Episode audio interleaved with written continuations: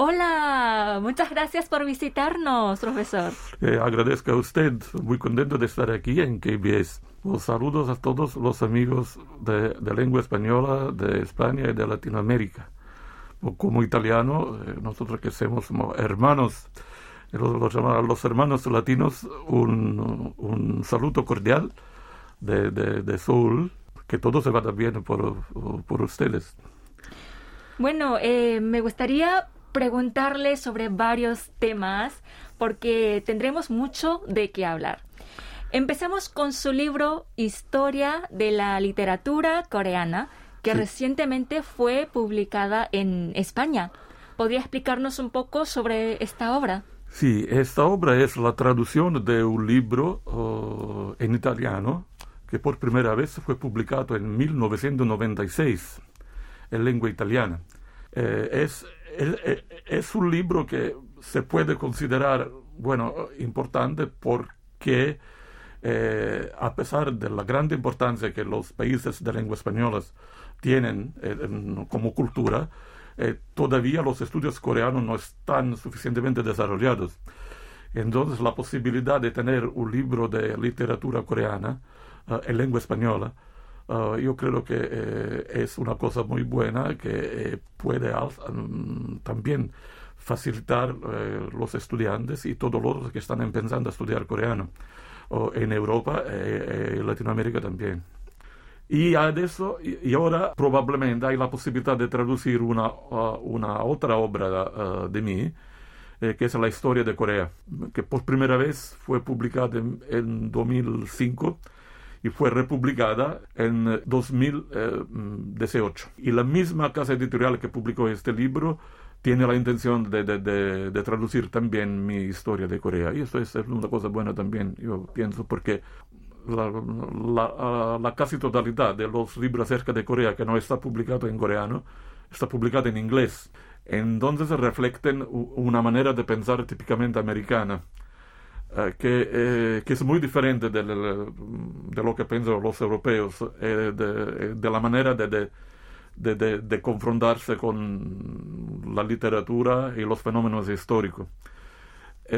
yo creo que si la historia de Corea está traducida en español, yo creo que, que, que hay una, una, una otra posibilidad de escuchar y de poder leer otras opiniones acerca de problemas históricos muy diferentes de lo que se pueden encontrar en los libros eh, escritos por los americanos o por los coreanos que viven en, en, Estados Unidos.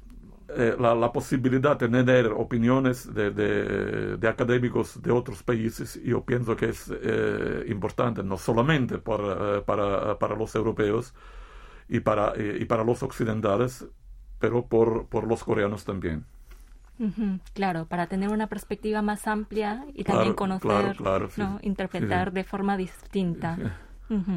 Bueno, nos fuimos un poco, pero eh, historia de la literatura coreana. Se estructura en cinco partes, ¿no? Sí, sí, sí, sí, sí, sí, divididas por diferentes periodos históricos. Bueno, literatura es un fenómeno histórico. Entonces yo me seguí la, la, la, la historia coreana dividiendo la literatura con los periodos históricos. Por ejemplo, el periodo antiguo, que es los periodos de los tres reinos y de Chile unificado. El periodo Koryo, el periodo Choson, y después el periodo moderno y también un capítulo dedicado a la cultura oral, a la literatura oral. Por cada periodo yo traté eh, los mayores temas literarios de cada periodo. Eh, así, por ejemplo, por el periodo antiguo, la hanga, la poesía hanga de, de Schiller, y por el periodo corio, las prosopopeas, los, los, eh, eh, las pseudobiografías, a donde eh, los, las protagonistas y los personajes son objetos personalizados, por ejemplo, la Chukpuin, la esposa de bambú, o por ejemplo, Historia de la moneda, y también la literatura peruana, que se ocupa de varias cosas, ¿no? ¿no? como especialmente del criticismo literario, y pues la poesía, la poesía aristocrática, como la Chega y la poesía popular, como la Koryo Y después, en el periodo Choson, la poesía como la Shijo en la casa, y la poesía en lengua y estilo chino, y como prosa la, la, la, los romanceros, novelas clásicas, lo que se llama sosol en, en, en coreano. Y hasta el 1910, que es la fin del periodo Joseon, y después, en el siglo XX, la literatura moderna, uh, la poesía de nuevo estilo, como por ejemplo la Shinchega, la Shinchega, uh, el Kapf, el, el, la literatura de inspiración socialista, dependiente, influenciada por el pensamiento socialista. Eh, la literatura del periodo de la ocupación japonesa. Y después, después de la guerra civil, la literatura contemporánea con los mayores autores de, como romanceros y como poesía también. Y después, como literatura oral, los textos eh, de manifestación artísticas como el teatro de las marionetas, el o el pansori, y también los cuentos populares. ¿Hay algún estadio en particular o alguna temática de la evolución que más le atraiga personalmente? Bueno, yo me ocupo primamente del periodo antiguo, porque eh, creo que eh, fue un periodo en que la Corea era muy libre y no dependía más de China y tenía mucha autonomía uh, política, intelectual, como reino, como un Estado independiente. Eh, el problema es que la casi totalidad de la literatura antigua está perdida. El 99% de la literatura producida en el periodo antiguo no la tenemos, está perdida. Yo imagino el periodo de Chile unificado como la China, como la China de, de los Tang, de la dinastía Tang un país multicultural, un país muy abierto, un país donde la gente eh, estudiaba al extranjero, o los, los monjes budistas que eh, se iban a estudiar en China y en cualquier caso también hasta India, como hecho que escribió el, el, peregrinaje a, las cinco regiones de, de India. Eh, y, otros, y otros monjes que estudiaban en China, estudiaban en India, eh, fue un periodo, un periodo de oro, yo lo llamo el siglo de oro de Corea. Con Koryo, cuando le llamamos a Koryo, más, más Corea uh, se va dependiendo de la, de la, cultura china. Hasta el periodo Joseon, cuando China se vuelve el único país con que eh, Corea se relaciona. Y bueno, Corea es un caso muy particular por, porque, bueno, modernidad no significa progreso es un país que se empezó como muy abierto y poco a poco se volvió um, delgado, se delgadó como mentalidad y eh, como, eh, eh, pensamiento. la sociedad de Chile era multicultural, donde se practicaba budismo, se practicaba taoísmo, se practicaba oh, confucianismo también. Pero a empezar del periodo Chozón, el confucianismo se vuelve la única doctrina oficial del Estado. Eh, es un caso muy particular. Según tengo entendido, tiene muchísimas publicaciones relacionadas con Corea. ¿De dónde nace ese interés por Corea? Bueno, e, el interés por Corea me salió eh, cuando era un estudiante de, de, universidad, como cuando tenía 18 años. Yo estaba interesado al Oriente pero cuando me iba en una tienda de libros, solamente había libros sobre eh, Japón, sobre China, y no había libros en, Corea. Pero yo miraba a la posición geográfica que tiene Corea, que está entre el continente eh, asiático, entre China y las islas japonesas.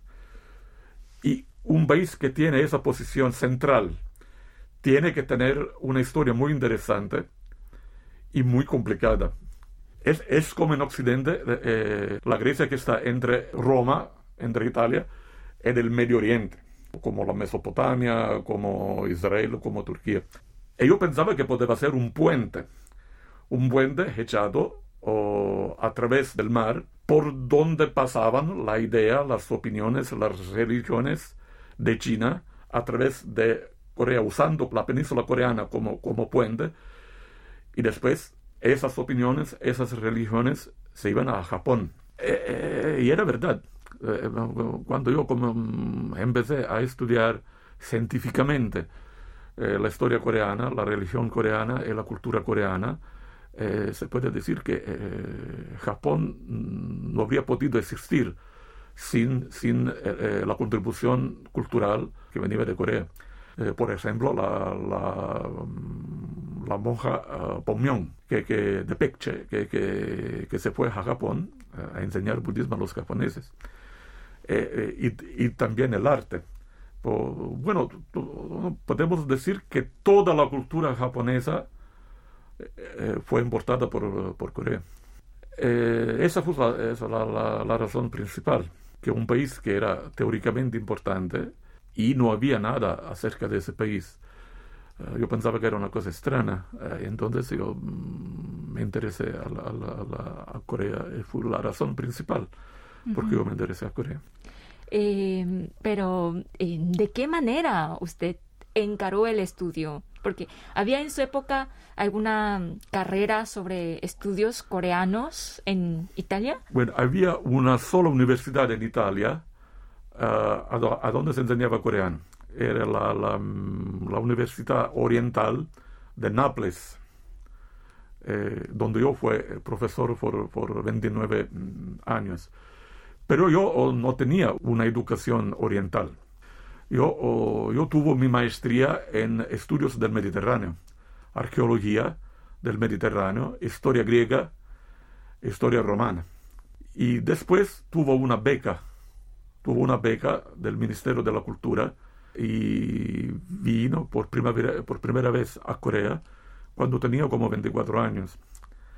Y no sabía nada de coreano sabía, sabía unas cosas de la historia coreana, de la cultura coreana, pero la lengua no la conocía. Yo estudié un año a la Universidad de Seúl, un año de coreano, de lengua coreana, y después, como me quedé aquí, eh, haciendo investigación científica acerca de, la cultura coreana.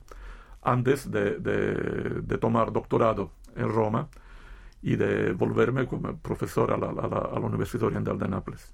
¿Cuál cree que es el mayor tesoro de Corea? Bueno, yo creo que Corea es culturalmente un país riquísimo, pero no sabe de ser. Por ejemplo, la manera de exportar su cultura. Eh, bueno, solamente hace cocina o K-pop o cinema. Y poca cultura, poca, poca conferencias o, o historia un teatro, un teatro popular, como por ejemplo el teatro de las marionetas. ¿no? Eh, eh, esto es un patrimonio cultural enorme. yo creo que Corea tiene muchos tesoros culturales, pero exporta solamente el 20% de lo, que, de lo que tiene. Bueno, exporta todo lo que puede volverse como business. Y esto no es bueno. Por el futuro no es bueno porque yo creo que mm, Corea tenga uh, futuro económico, futuro tecnológico, pero creo que no, tiene futuro humanístico, porque eh, hay, hay una tendencia a privilegiar eh, sobre todo los estudios técnicos, los estudios industriales, los estudios científicos y no los, los estudios humanísticos. Eh, el tesoro de la Corea, el máximo tesoro de, Corea es su cultura única. Tiene una cultura independiente, tiene muchas más manifestaciones de culturas independientes, eh, pero tiene que hacerle conocer, porque la gente no lo sabe. Bueno, profesor, eh, para cerrar, ¿tiene algún objetivo que desee lograr en el futuro? Claro, claro. Yo ahora estoy a la Universidad Nanyang a donde tenemos un proyecto, un grande proyecto sobre eh, las relaciones culturales entre Occidente y Oriente en la antigüedad, en el periodo antiguo. Bueno, lo, que yo quiero hacer es superar el concepto de, de, literatura comparada y alcanzar al concepto de cultura comparada. Cultura comparada, que significa las relaciones entre Corea y los otros en la historia. Es increíble y son las relaciones entre Corea y el Occidente. Eh, por ejemplo, eh, ahora, ahora se está estudiando cómo el coreano, en realidad, eh, podía ser parte de, de, ese grande idioma que se llama protoboreal.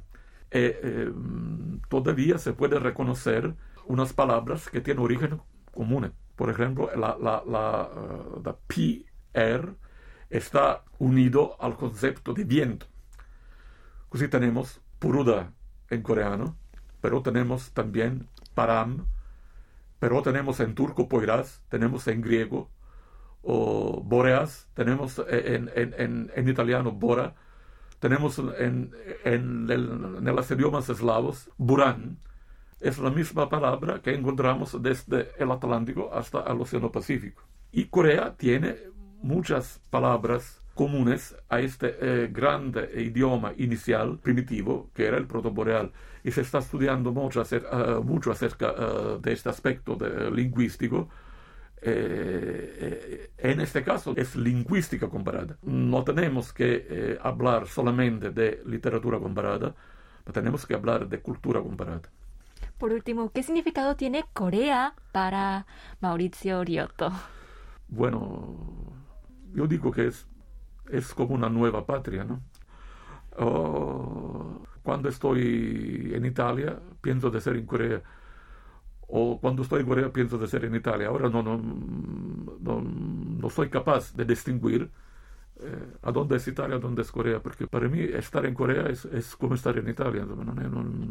es, es una segunda patria en que he vivido bueno, a partir de, de, de, de, 37 años. Yo me casé aquí, mi esposa es coreana, mi hijo eh, está, se nació eh, aquí. Bueno, es una patria, no sé si primera o, segunda. A veces creo primera también, más que segunda. Bueno, profesor, muchísimas gracias por su tiempo. Gracias y a usted. por su contribución al, a la difusión de la cultura coreana. gracias, gracias. mil gracias.